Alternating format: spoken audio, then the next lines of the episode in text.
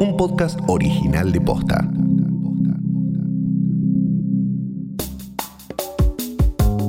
Incluso después de siete meses de aislamiento, aún nos quedan algunas dudas sobre cómo comportarnos en nuestra vida cotidiana frente al virus. En este episodio respondemos todo lo que querés saber sobre el coronavirus, pero no te animas a preguntar. Hoy es jueves 22 de octubre. Soy Martina Sotopose y esto pasó posta. Frente a una situación con pocos antecedentes y sumergidos en un bombardeo vertiginoso de información, pasamos siete meses de rumores, descubrimientos, noticias y estudios que a veces se contradicen entre sí.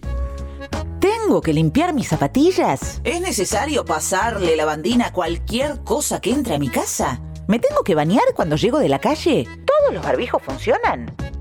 Hasta ahora la ciencia comprobó algunas verdades y también desterró algunos mitos. Para despejar todas las dudas que tenés sobre prevención, contagio y coronavirus en general, hablamos con un especialista.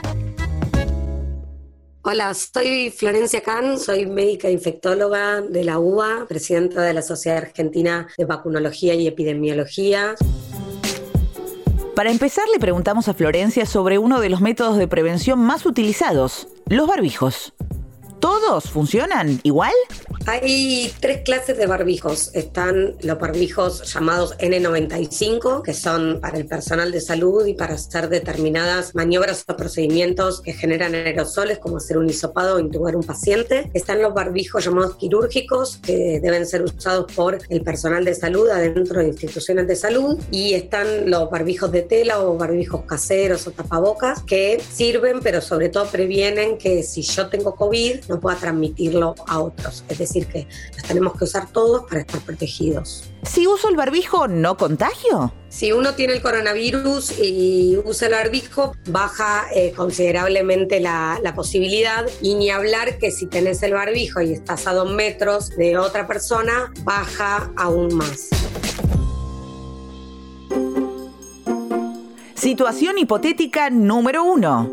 Salgo a la calle a hacer compras.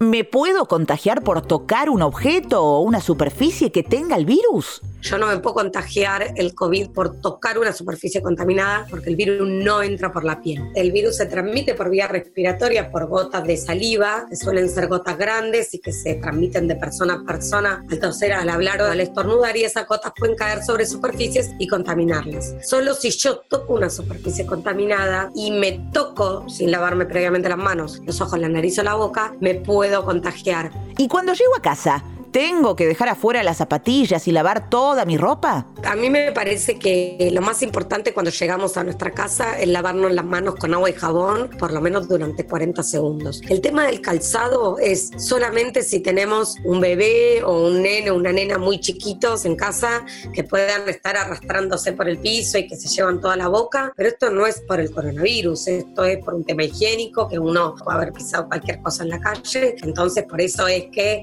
intenta no pisar sobre superficies que después los chicos pueden estar tocando con sus manos y llevándose a la boca. Pero si uno no está en situación, en situación de tener un bebé o un niño niña chiquito en casa, no hay por qué sacarse los zapatos. Y el tema del cambio de ropa es si uno estuvo en contacto con muchas personas, es personal de salud, personal de seguridad, bueno, mejor llegamos a casa, nos sacamos la ropa, nos cambiamos y listo. Situación hipotética número 2. Las juntadas o reuniones. Si comparto un espacio cerrado con otras personas guardando distancia, ¿hay riesgo de contagio igual? Lo que pasa es que además de esas gotas como más grandes, hay gotitas más pequeñas que ahora se sabe que pueden en forma de aerosoles quedar flotando en el aire. Entonces en lugares muy cerrados y poco ventilados es fundamental el buen uso del barbijo, del tapabocas, que se adhiera bien a la cara, que cubra nariz, boca y mentón y ventilar los ambientes. Y usar barbijo aún en lugares cerrados y aún cuando estemos a una distancia mayor a dos.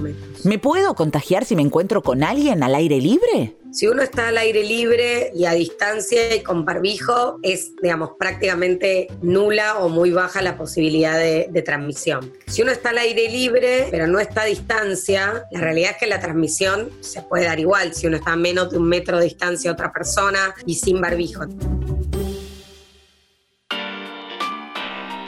Situación hipotética número 3.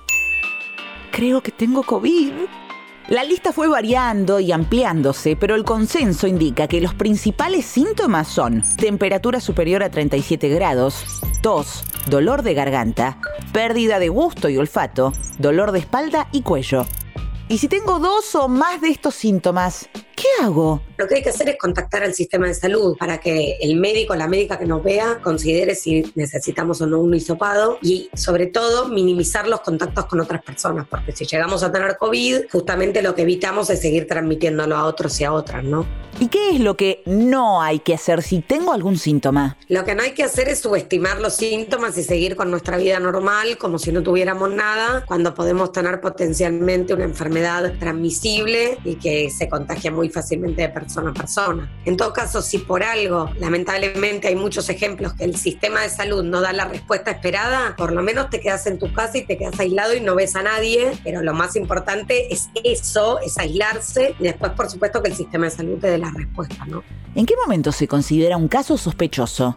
Te tenés que considerar que eso es un caso sospechoso si tenés dos de los síntomas que están dentro de la, definición de caso. Pueden ser leves. Digo, no hay que esperar a sentirse súper mal para decir, uy, puedo tener COVID. Podés tener COVID con dos síntomas muy leves. Así que ahí eso es un caso sospechoso. ¿Y cómo sabemos si somos un contacto estrecho? Y contacto estrecho es cuando estuviste con una persona que fue confirmada de COVID a menos de dos metros de distancia por más de 15 minutos y sin haber usado las medidas de protección personal en este caso el barbijo o el tapabocas. ¿Desde cuándo? Desde 48 horas antes que la persona comenzó con los síntomas.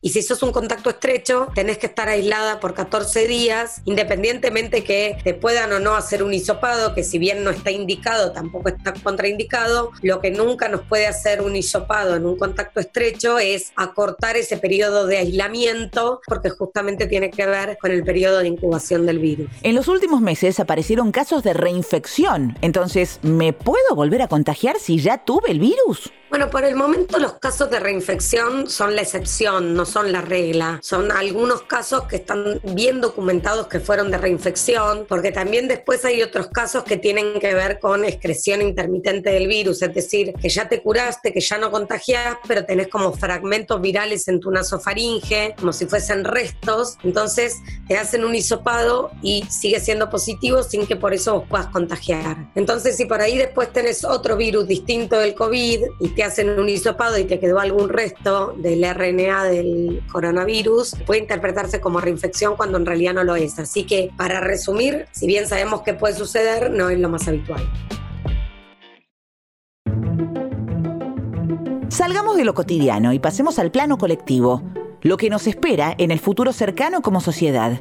Después de ser la zona más afectada durante varios meses, los casos en el AMBA están bajando. ¿Eso quiere decir que podemos empezar a relajarnos un poquito? Es verdad que en la ciudad de Buenos Aires hay una tendencia a la estabilización de los casos, pero digo, no hay que relajarse en este punto porque hemos visto también en, otras ciudades, incluso en otras ciudades del mundo, donde había una tendencia a la estabilización o a la baja de casos y después hubo rebrotes. Así que en realidad la recomendación es que el aire libre configura un riesgo menor, pero no hay que dejar de mantener la distancia y usar el barbijo de todos modos. ¿Es verdad que la OMS dijo que la cuarentena no sirve para controlar el virus? Bueno, ahí un poco lo que, lo que se omitió es una palabra muy importante que le cambia el sentido a la frase, que las cuarentenas estrictas no son el único, la palabra único método para controlar el virus. Y por supuesto que esto es así, no es el único método como tampoco el único método es aumentar los testeos. Siempre es una suma de estrategias lo que puede servir para controlar la transmisión del virus. Por supuesto que las cuarentenas por sí solas no son el único método, lo que pasa que en su momento se generó todo esto porque se omitió mencionar esa palabra.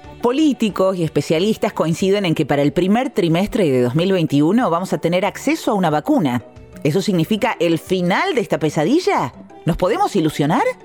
A ver, nos tenemos que ilusionar con la vacuna en el sentido que vamos a tener el año que viene probablemente más de una vacuna. Lo que sí hay que saber es que cuando tengamos la vacuna no la vamos a tener para los 46 millones de argentinos al mismo tiempo. Es probable que primero se vacunen aquellos grupos que están en mayor riesgo y que después la vacuna de a poco, progresivamente, pueda estar disponible para el resto. Pero la vacuna no es un fenómeno de todo nada, de un día para el otro estamos todos vacunados. ¿no? Lo que hay que ver bien a largo plazo es eh, por cuánto tiempo nos protege la vacuna vacuna. Si va a ser una vacuna como la de la gripe, que hay que hacerla todos los años, eso no lo sabemos. Cuánto tiempo nos va a proteger la vacuna y cada cuánto va a vacunarse. Durante el año vimos varias noticias que hablaban de nuevos virus con potencial pandémico. ¿Acaso nos tenemos que preparar para un futuro con más pandemias como esta? Bueno, sí, esta enfermedad, el, coronavirus, es una enfermedad zoonótica y, y, sí, hay chances en tanto y en cuanto no se cambien algunas costumbres que en muchos casos tienen que ver con tradiciones milenarias en diferentes países, pero las chances están. Si no se cambian las conductas, las chances están. Se acerca la temporada de verano. ¿Qué puedo hacer en mis vacaciones para viajar sin contagiarme ni poner en peligro a otros? El que tiene la posibilidad económica, que no es la mayoría, de repente una quinta o un lugar así para ir con la familia, con tu núcleo de gente que, con la que convivís. Y después todas las opciones que son de destinos turísticos, se está trabajando fuerte en protocolos para poder tener una temporada que va a ser una temporada distinta, con muchos cuidados, protocolos y mucha responsabilidad individual. Este extenso cuestionario esperamos haber disipado todas tus dudas, o al menos la mayoría. ¿Algún último comentario, Flor? Esta es una situación inédita, inesperada para todos, que por supuesto se da a nivel mundial y que lo que, si bien tenemos un horizonte que es prometedor, tanto en lo que son estrategias terapéuticas como estrategias preventivas, por ahora hay que tener una política de reducción de daños, de tratar de hacer las actividades que necesitemos hacer con todos los cuidados, sin subestimar al virus, cuidándonos y cuidando a nuestros seres queridos. Esto pasó posta es una producción original de posta. Escúchanos de lunes a viernes al final del día en Spotify, Apple Podcast, Google Podcast, Deezer y en todas las apps de podcast. Si te gustó este episodio, compartilo con alguien a quien creas que le puede interesar. Y si nos escuchás en Apple Podcast, te invitamos a que nos dejes una reseña. Nos suma muchísimo para que más gente nos descubra. Búscanos en Instagram y en Twitter. Somos arroba postafm. En la producción estuvieron Galia Moldavsky y Fede Ferreira. Nuestro editor es Leo Fernández. En la dirección general, Luciano Banchero y Diego del Agostino. Soy Martina Sotopose y esto pasó posta.